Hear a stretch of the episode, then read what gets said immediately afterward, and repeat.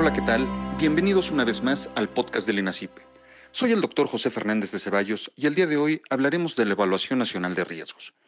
Para esto nos acompaña el doctor Santiago Nieto Castillo, quien es titular de la Unidad de Inteligencia Financiera. Bienvenido, doctor Nieto. ¿Qué tal, doctor? Eh, eh, muy, eh, muy, contento, muy agradecido este, por poder hablar contigo y con tu auditorio. Muchas gracias. Doctor, para empezar con nuestro análisis, ¿nos pudieras explicar en qué consiste la Evaluación Nacional de Riesgos? Bueno, México forma parte del Grupo de Acción Financiera Internacional desde el año 2000. a partir de ahí, como miembros de pleno derecho, a partir de ahí, asumimos una serie de compromisos eh, que tienen que ver básicamente con la eh, aplicación en el país de las 40 recomendaciones de GAFI. Eh, GAFI es un organismo multinacional que tiene como finalidad establecer políticas públicas a nivel multinacional en materias de lavado de dinero, financiamiento del terrorismo y combate a la proliferación de armas de destrucción masiva. En ese sentido, la recomendación número uno de GAFI obliga a que todos los sujetos obligados por actividades vulnerables y el sistema financiero tengan un enfoque basado en riesgos. Eso significa que puedan generar metodologías, eh, tipologías y particularmente modelos de riesgo para evitar que el dinero ilícito se introduzca al sistema financiero o, al sistema eh, monetario en general. Y para ello necesitan tener una perspectiva de los riesgos que tiene cada una de, las, eh, de los sectores vulnerables. En ese sentido, a nivel global, a nivel nacional, eh, la propia recomendación número uno de Gafi plantea la necesidad de que tengamos una evaluación nacional de riesgo que coordina por su propia naturaleza en la unidad de inteligencia financiera y que eh, tiene que ser eh, actualizada cada tres años. La primera de México fue en 2016, estamos ahorita presentando, entregando la segunda, que reúnen la información relativa a los temas de lavado de dinero y combate al financiamiento del terrorismo de, de, la, de 2016 al 2020. Profundizando un poco en esta explicación que nos das, ¿cuál es la metodología de la Evaluación Nacional de Riesgo?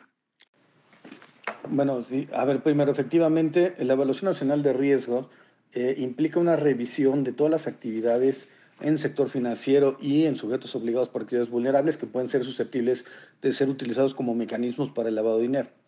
La, metodología de la Evaluación Nacional de Riesgo es primero de una base sustancialmente práctica. Se trata de información que proviene de bases de datos reales sobre pues, la información que tiene la Secretaría de la Defensa Nacional, eh, la Secretaría de Marina, eh, el Servicio de Administración Tributaria, eh, la Comisión Nacional Bancaria de Valores, la UIF, etcétera, para poder tener un documento que sea práctico. Es decir, eh, es un diagnóstico sobre la problemática en el país y por tanto no sirve que sea un modelo que engañe eh, al lector. Se trata de que sea un documento absolutamente objetivo, imparcial y que sea crítico respecto a la situación que tiene cada país. Por otro lado, tiene un alcance nacional. Se trata no solamente de un, instrumento federal, sino que eh, introduce información que viene de las entidades federativas. Se va construyendo a partir de la información que dan ciertos eh, sujetos del sector público, del sector privado, que tiene que ver con el lavado de dinero, y este, por supuesto se retroalimenta con grupos de académicos que dan su opinión respecto a los eh, alcances y los datos contenidos en la Evaluación Nacional de Riesgo. Es un ejercicio coordinado con diversas instituciones, eh, donde la UIF, por supuesto, es el grupo coordinador, pero tenemos otros espacios eh, en donde participan diversas instancias del Estado mexicano a nivel local y federal, como decía hace rato, con integración del sector privado y que al final presenta cinco mapas de riesgo respecto a los problemas eh, vinculados con la prevención del lavado de dinero, con el combate al financiamiento del terrorismo, los riesgos asociados al régimen de PLD y CFT y, eh, por supuesto, el combate al financiamiento a la proliferación de armas de destrucción masiva. Y el último tema tiene que ver con los riesgos emergentes, que este año fueron temas vinculados con COVID y vinculados con eh, los sistemas fintech. Y en este sentido, ¿cuáles son los principales riesgos asociados a los sujetos obligados?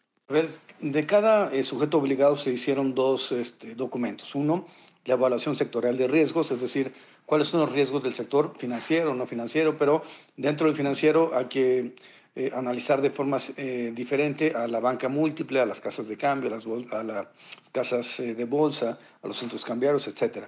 Y dentro del sistema no financiero, pues cada uno de los sectores que forman parte de los sujetos obligados por actividades vulnerables, pues particularmente notarios, corredores, casinos, eh, vendedores de arte, de joyas, etcétera, eh, son analizados de manera diferenciada. Entonces, por un lado tenemos la evaluación sectorial de riesgos y por otro lado el, análisis de percepción de riesgo de los sujetos obligados.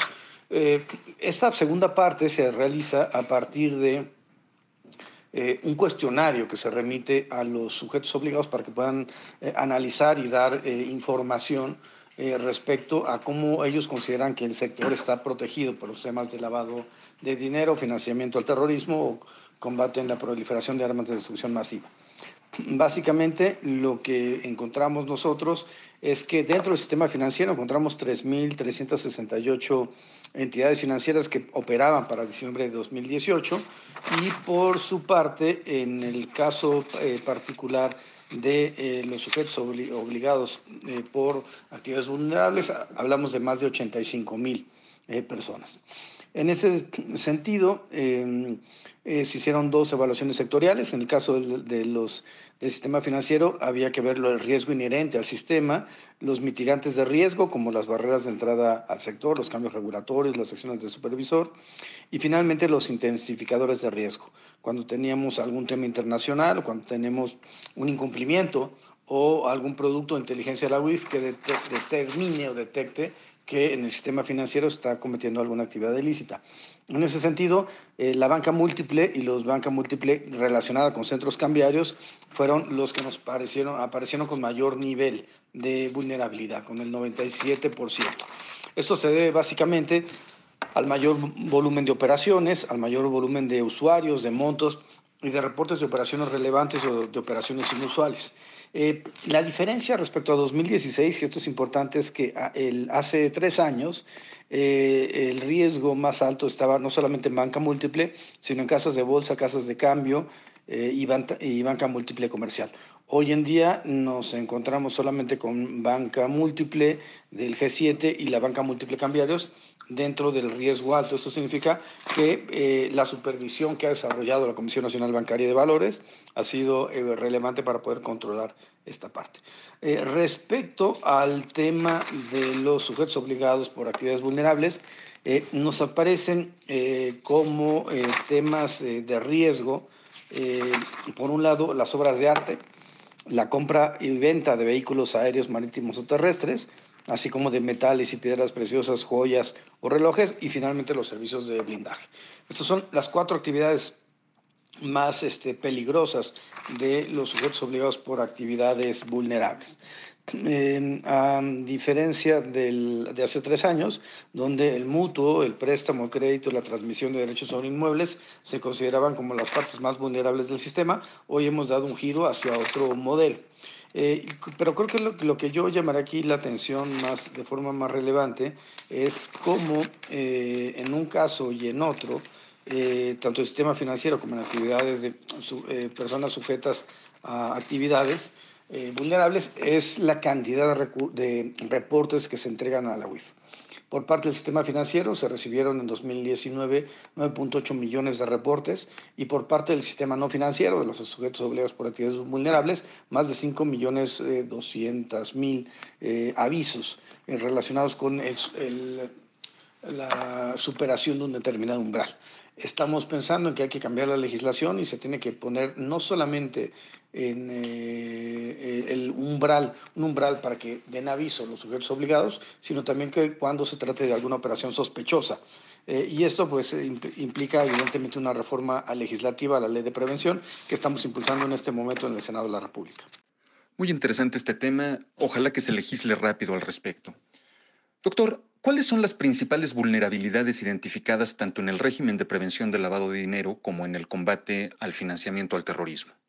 Bueno, básicamente hemos detectado tres amenazas, delincuencia organizada, corrupción y nivel de recursos ilícitos generados en el país. Y por otro lado, hemos encontrado seis vulnerabilidades que tienen que ver con la economía informal, con las operaciones en efectivo en moneda nacional, con las infraestructuras del mercado, las operaciones en dólares, eh, el tema de las aduanas, que es un tema muy complicado para el Estado mexicano, y finalmente el tema central de la impunidad. Respecto a las amenazas, yo creo que la parte eh, eh, más importante evidentemente es la delincuencia organizada. Tenemos 19 cárteles y de los cuales 8 son de naturaleza local, fueron surgiendo durante el anterior sexenio, y dos tenemos de naturaleza supranacional el cártel Jalisco Nueva Generación, el cártel del Pacífico. Eh, creo que el, tema central es que muchos de estos grupos han ido mutando su actividad delictiva de ser una actividad vinculada eh, pues, básicamente con el tráfico de drogas, paulatinamente se ha convertido en un modelo que ha permitido que eh, se realicen operaciones en tráfico de personas, en trata, en trata de personas, en tráfico de órganos o en asuntos relacionados con la extorsión, secuestro, el narcomenudeo, eh, eh, la pesca o el tráfico ilícito de especies, entre otras eh, afectaciones a la, a la seguridad pública y a la seguridad nacional. Eh, el segundo tema tiene que ver con la corrupción. Evidentemente la corrupción es un problema. Eh, México se convirtió en el país 138, según Transparencia Internacional, dentro de 180 países analizados como el más corrupto del mundo durante el, anterior sexenio. Se han mejorado ocho espacios, ocho lugares en, en este momento. Estamos en el lugar 130. Sin embargo, sigue habiendo un régimen de vulnerabilidad este, muy importante todavía en materia de corrupción. El problema central que tuvimos durante los últimos años fue que se democratizó, si me permiten utilizar la expresión, la, de la corrupción, de ser una especie, un espacio de actuación centralizado en los titulares de los ejecutivos, se convirtió en un modelo en que eh, fue apoyado eh, y alentado en todos los espacios a nivel federal, estatal y municipal, y es una de las grandes batallas por, por librar.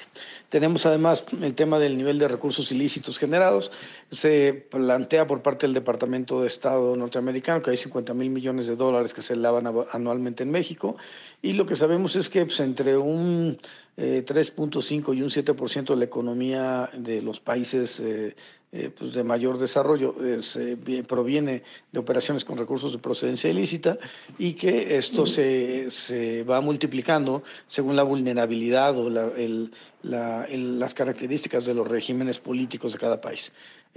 por ejemplo, Centroamérica tiene niveles que van hasta el 14-15% de lavado de dinero dentro de su Producto Interno Bruto. Finalmente, las eh, vulnerabilidades tienen que ver con la economía informal, con las operaciones en efectivo en moneda nacional.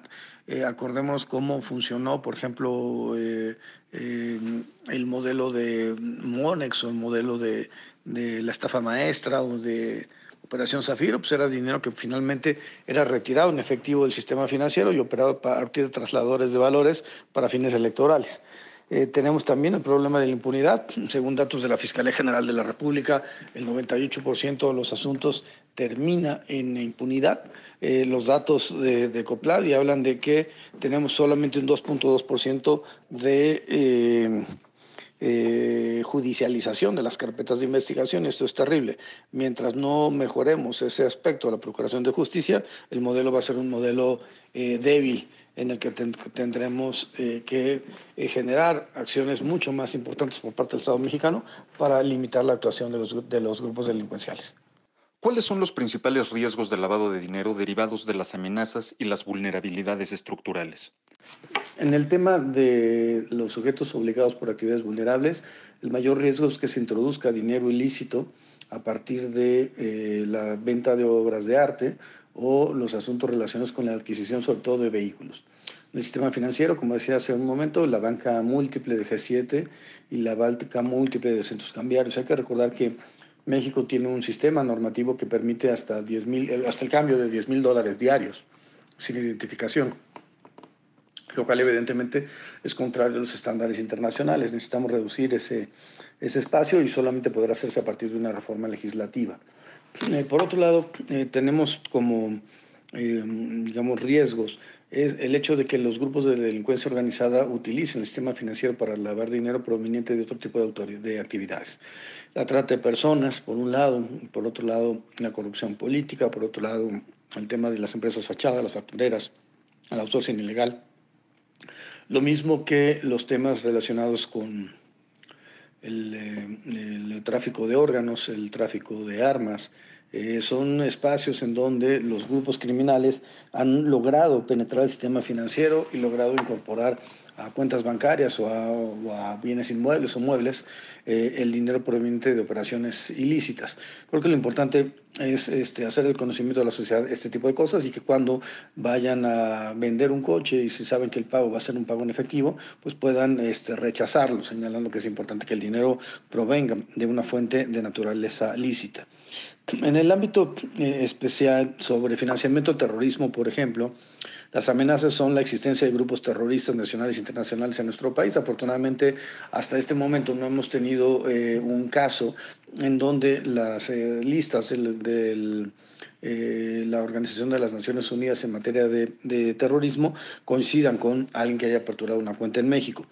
Em, también tenemos el problema de la generación de recursos encaminados a grupos terroristas dentro del territorio nacional, la existencia de combatientes terroristas de nacionalidad mexicana. Esto queda pues, prácticamente muy reducido, sin embargo, pues, puede ocurrir en algún caso. Lo importante es sobre todo generar políticas públicas que nos permitan combatir al terrorismo. Máxime que tenemos un problema de vulnerabilidad respecto a nuestra posición geográfica, la porosidad de nuestras fronteras y la falta de conocimiento de eh, los sujetos obligados por actividades vulnerables relacionadas con el tema de financiamiento del terrorismo. Finalmente, eh, es importante señalar que las organizaciones sin fines de lucro en otras latitudes, por ejemplo en Medio Oriente, han sido utilizadas como mecanismo para lavar dinero eh, por parte de los grupos eh, de terroristas y es algo que nosotros tenemos que estar verificando para efecto de que eso no ocurra en, eh, en la sociedad contemporánea mexicana. Y en una sociedad como la actual, ¿cuáles serían los riesgos emergentes para el lavado de dinero? Hay dos, dos riesgos emergentes. El primero tiene que ver con las instituciones de tecnología financiera, con la ley FinTech, y el segundo tiene que ver con el COVID. Eh, valoramos si, incorporamos a las elecciones como un riesgo, pero preferimos no hacerlo. Creo que es importante que el INE desarrolle esta actividad de prevención del lavado de dinero a su interior a partir de eh, la revisión de la Unidad Técnica de Fiscalización, de los eh, reportes, los informes que presenten candidatos y partidos políticos, particularmente en las campañas. También el tema del robo de hidrocarburo eh, pensamos que por la atención que tenía el gobierno federal no implicaba convertirlo en un riesgo emergente, en razón de que pues, se ha disminuido de 50 de 80 mil barriles diarios a 6 mil barriles diarios el robo de hidrocarburo en la, en la sociedad mexicana. Ahora, respecto a las instituciones de tecnología financiera, México es el segundo ecosistema fintech después de Brasil. Y lo que estamos viendo a partir del 2012 es cómo se ha ido decreciendo el número de personas que se encuentran dentro del sistema financiero, particularmente con la población adulta. Eh, creemos que es importante la incorporación al sistema financiero y eso es una de las tónicas por las que la UIF estará pugnando en fecha próxima. Por otro lado, em, tenemos el tema de que eh, las empresas fintech no están reportando actividades sospechosas porque la ley no se los, no se los eh, eh, obliga. Es, solamente lo que hacen es reportar cuando se superan un umbral de 56 mil pesos. Pero de cualquier forma, el supervisor de las empresas fintech, que tiene que ser en este caso el SAT, debería empezar a trabajar en un modelo que le permita entender las dimensiones de, las, de los activos virtuales. Por parte de la UIF hemos encontrado dos casos en donde el lavado de dinero se realiza a partir de actividades virtuales que permite que una persona con una SB pueda trasladar dinero de un lugar a otro, a otro y luego materializarlo en el país en donde eh, llegue. Respecto al riesgo de, del COVID-19, pues en realidad lo que tenemos es, es un problema eh, basado en que eh, no estamos preparados para enfrentar una pandemia así. Eh, lo que hemos visto es una transición de un sistema de delito físico a un sistema eh, cibernético y cómo gradualmente se han incrementado el número de fraudes financieros, de este, actividades ilícitas vinculadas con la venta de productos eh, milagro o de ciertos en, seres médicos o medicinas que no cumplen los, los parámetros establecidos para efecto de poder comercializarse. también hemos tenido un incremento en la pornografía infantil, en la trata de personas por Internet Y, bueno, eh, por supuesto, eh, hemos visto cómo eh, recientemente hemos, se han incrementado el número de usurpación de identidades para cometer fraudes de diversos tipos. lo importante es que México tiene que seguir actuando en consecuencia, cumpliendo con los estándares internacionales, en, particular con la recomendación número 15 de GAFI relacionada con activos virtuales. Y, y, bueno, la Unidad de Inteligencia Financiera está trabajando en ese sentido de la mano de las distintas autoridades del país. Doctor, antes de terminar, ¿nos pudieras compartir alguna conclusión sobre este tema que has analizado? Lo que diría es que México ha cumplido con el, la recomendación número uno de GAFI eh, a la elaboración de esta evaluación nacional de riesgo. Sin embargo, falta a partir de aquí generar una estrategia nacional antilavado. Una estrategia que tiene que partir, por supuesto, de la prevención, del delito, de la inteligencia, de la procuración e impartición de justicia y de la supervisión de los sujetos obligados por la ley. Eh, esto generará un proyecto que tendrá que estar vigente por lo menos 2020 a 2024 para poder este, cerrar el gobierno del presidente López Obrador con una propuesta integral que sirva de base para evitar que eh, el lavado de dinero, el financiamiento del terrorismo afecte a la sociedad mexicana. Yo creo que los estándares internacionales son importantes, pero sobre todo lo que tenemos que hacer es aplicar las metodologías para resolver los problemas locales. Nuestro problema pues, no tiene que ver con el financiamiento del terrorismo, pero sí con los, los grupos de delincuencia organizada, particularmente las, los cárteles del narcotráfico. Eh, debemos estar pensando también en combatir la corrupción política, combatir la trata de personas, combatir el robo de hidrocarburos. Y creo que la mejor forma de hacerlo es que las personas responsables lleguen ante las autoridades correspondientes. Esa será pues, siempre la tónica de la UIF, la mía en lo particular, y seguiremos trabajando eh, pues, eh, para efecto de cumplir con nuestro mandato eh, constitucional y legal. Pues bien, finalizamos así este episodio agradeciendo a todos ustedes que amablemente nos han escuchado y muy especialmente al doctor Santiago Nieto por este análisis que ha compartido con nosotros. Muchas gracias, doctor. Muchas gracias, doctor, por la invitación. La verdad es que ha sido un placer platicar con, con, contigo, con tu auditorio.